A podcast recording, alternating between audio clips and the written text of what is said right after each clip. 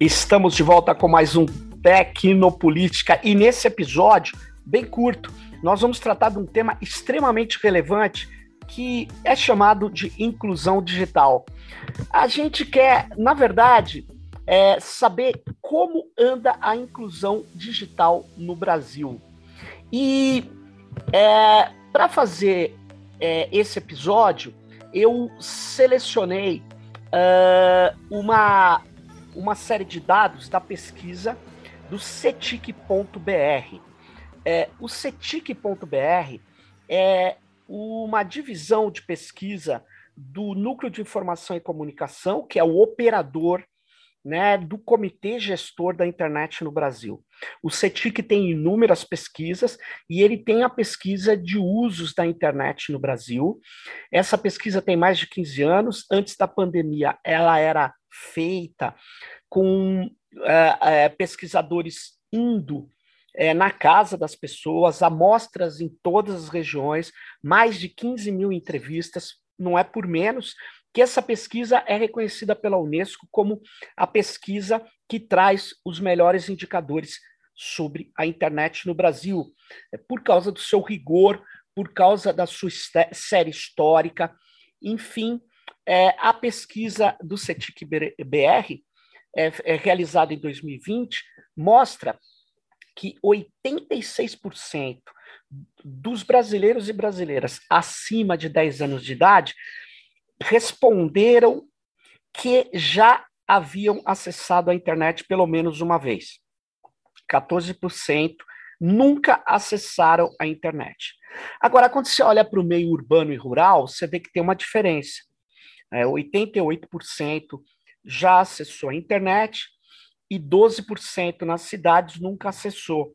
É, obviamente, da população que tem mais de 10 anos de idade, que é a, é, a população que é entrevistada, que faz parte né, é, dessa amostra. No meio rural, 74% já acessou a internet e mais de um quarto nunca acessou, 26% nunca acessaram a internet. Se você olhar na divisão masculino e feminino, 83% dos homens é, acessaram a internet e 89% das mulheres já acessaram a internet. Então tem uma diferença aí, é, mas que é preciso entender por que, que isso ocorre. E olhando só a correlação, não dá para saber. Mas uma coisa é certa, quando se olha escolaridade, quanto menor a escolaridade, você vai ter também menor acesso à internet. 28% dos analfabetos dizem já terem acessado a internet e 72% nunca acessaram. Quando você vai para as pessoas que têm o fundamental completo, 79% já acessaram a internet e 21% nunca acessaram. Quando você olha pela perspectiva, é, vamos chamar assim, da faixa etária, aí a gente tem é, também uma diferença interessante. Quanto mais é, sobe os anos de vida, é, você tem uma diferença é, entre jovens e mais velhos. Então, da população com mais de 10 anos e menos de 24, 98% já acessaram a internet e 2% nunca acessaram. Com mais de 60 anos, só 57% já acessaram. Então, o número de não acessos, pessoas que nunca usaram a internet, sobe para 43% da população que tem mais de 60 anos no Brasil.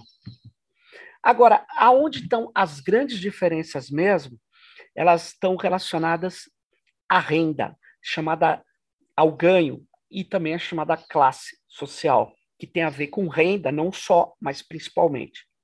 Quem ganha até um salário mínimo, 76% já acessaram a internet dessas pessoas e quase um quarto dos mais pobres aí nunca acessaram a internet. 24% responderam que nunca tiveram acesso à rede. Entre 1%, um salário mínimo de ganho até dois salários mínimos, você já tem uma melhora. 84% dizem já ter acessado a internet e 16% nunca acessaram, é, nunca acessou a rede também. Então, é, se você olhar esse mesmo número pela ótica da classe social, uh, é, aí você vê claramente é, que o acesso à internet ele está no Brasil é, vinculado não a opções culturais ou morais, ele está vinculado principalmente à questão de classe e à questão de renda. Da classe A, 98% já, já, já acessou a internet, são pessoas que já acessaram a internet, e só 2% que não. Na classe B, esse número até sobe um pouco, 99% já acessou a internet. Agora, quando chega na classe C, tem uma queda.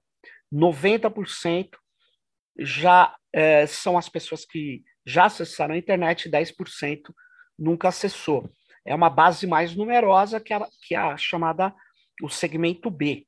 Mas no segmento D e E, 72% dos brasileiros que estão nesse segmento nunca acessaram a internet, né? É, e 28% uh, diz que nunca teve é, essa, esse vínculo com a rede é, de dispositivos conectados. Né?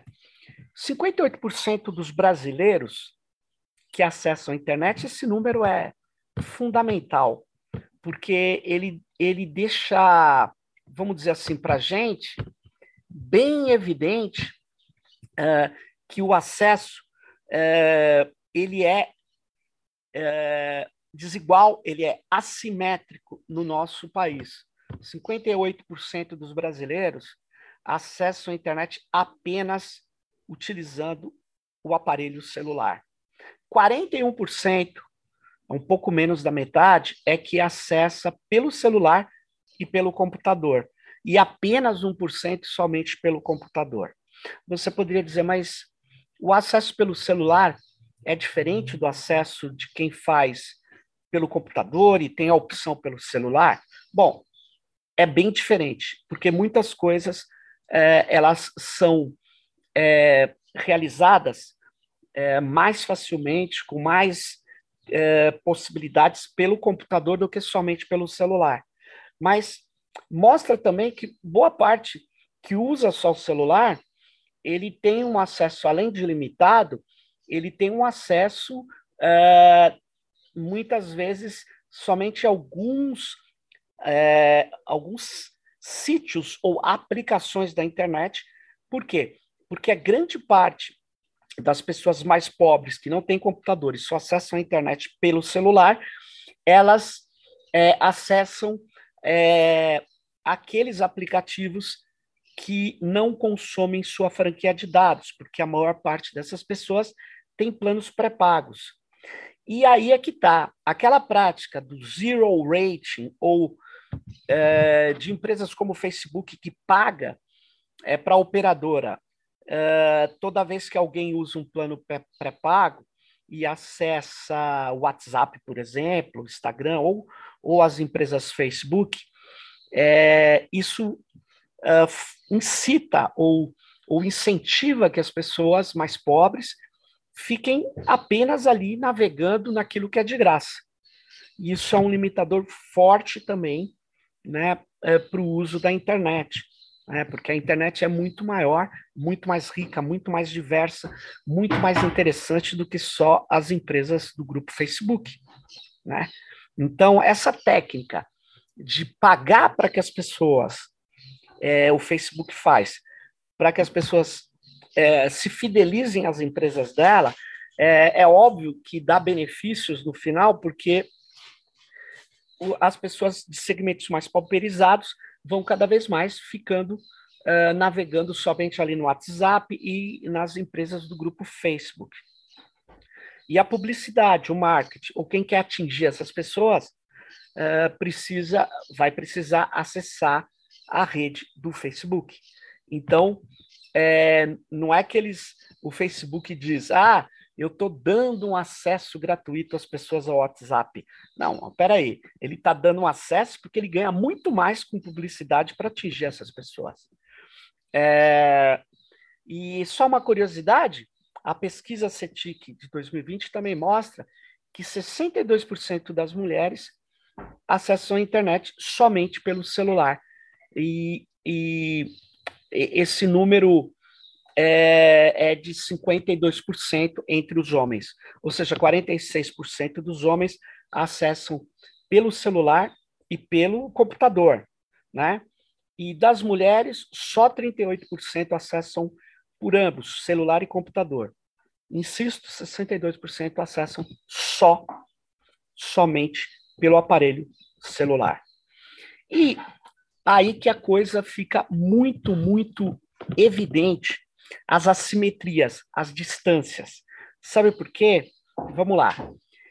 Se você olhar na, naquela perspectiva da classe social, você vai ver que na classe A, somente 11% acessam só pelo celular. 89% acessa pelo, por ambos, celular e computador. Na classe B, 25% só acessa pelo celular e 74% pelo computador e pelo celular. Agora, onde a coisa vira? É na classe C, muito mais numerosa. Na classe C, 58%, portanto, a maioria dela, acessa a internet somente pelo celular. E só 41% pelo celular e pelo computador. Agora, aonde a coisa é mais evidente, o, o fator renda fica claro quando você olha a sua influência na classe D e E. Por quê? Porque entre os mais pauperizados, 90% que acessam a internet o fazem somente pelo aparelho celular e só 10% pelo celular e pelo computador.